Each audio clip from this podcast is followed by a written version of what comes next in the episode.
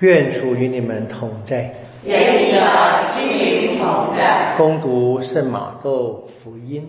祝愿光荣归于你。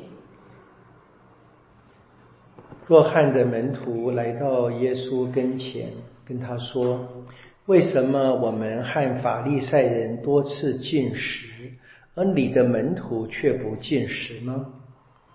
耶稣对他们说。伴郎岂能当新郎与他们在一起的时候悲哀？但日子将要来到，当新郎从他们中被劫去时，那时他们就要进食了。上主的圣言。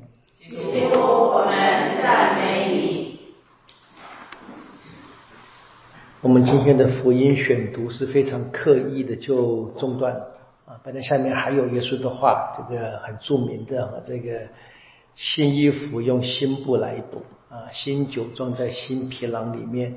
那这个没有练，就直接讲到这一个新郎被人从婚宴中劫走，当然是已经预示的耶稣是新郎，天主子民是新娘啊。旧约把天主跟子民的关系，到新约就用的耶稣跟人的关系。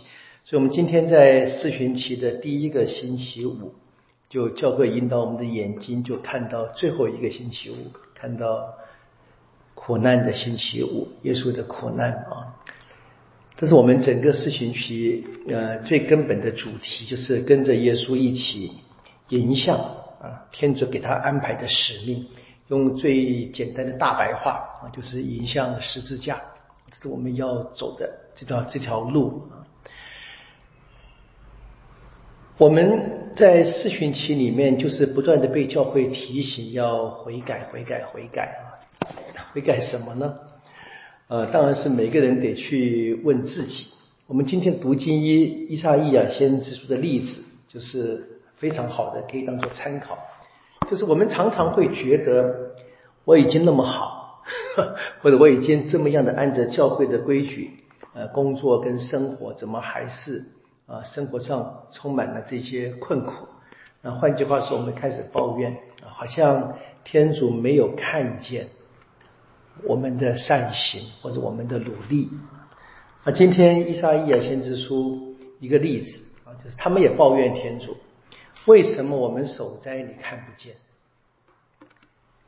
天主答复：我看见了，我看见了，我看见你们守斋了。我也看见了你们为什么守斋，意思是我看见你们的心，我看见你们生命的全部啊，所以你们的守斋只是一个我们今天的话来说表面功夫了。当年当然特别谈到的是社会正义啊，要大家在斋戒的时候呢，应该要树立到我们身边真正需要的人，要注意分享。这我们常常在现在常听见的笑话，就是说啊，守斋不能吃肉，那吃海鲜一样的例子啊，一样的情况。这斋戒当然是一个方法，让我们皈依，但最关键的是内心嘛。四旬期当然不是一个庆典的时期啊，四旬期是一个呃生活简朴皈依的时期。我们华人可能比较有一点小困难，碰到了这个今年春节，大概。囊花了非常多天，在这个初一到十五就属于在这个试训期里面，大概超过了十天的时间，对不对？不对，我们可以还是可以接受教会特别的慈母的心肠，让我们可以稍微啊，你说慢一点开始或怎么样，但最终是内心嘛，就是内心。教会固然给我们华人一些特别的。方便或者文化的适应，我们可以不用那么急着，或者我们这几天因为民俗的关系，特别是我们有绝大部分的亲友都不是基督徒，我们跟他们一起生活时候呢，配合着庆祝，当然没什么大的问题。但最终是每一个人在天主前要问的，就像当年这一些犹太子民啊，面对的伊莎伊亚先知，他们所提的问题以及先知啊代天主的答复，天主。他真的看人心的，看我们的心。我们该问的是啊，在今天这个时代，我该有什么悔改？在这一个特别的时期，那的确是每一个人得自己真正的、认真的在天主前反省的，谁也不能替代谁，谁也不能取代谁，谁也不能够去指责别人怎么样所做的，不能跟我来比或怎么样。而每个人必须在天主前。那这样子在天主前的反省，当然就是碰到我们所谈的祈祷啊。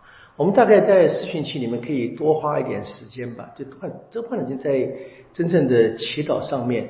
我们也许可以在日常生活里面做更多的啊，更多的祈祷。那么在堂区里面可以来到圣堂里面，更多的朝拜圣体，在天主前更多的反省自己。或者我们讲的更简单的，也在家庭的时候，在用餐的时候也更有意识的感恩啊，都是一个呃很好的方式，提醒我们不断的悔改。我们必须不断的面对自己的生命啊，像耶稣一样走向走向天主给他安排的旅程。我们今天在教会的帮助之下，再一次提醒我们可以上路了。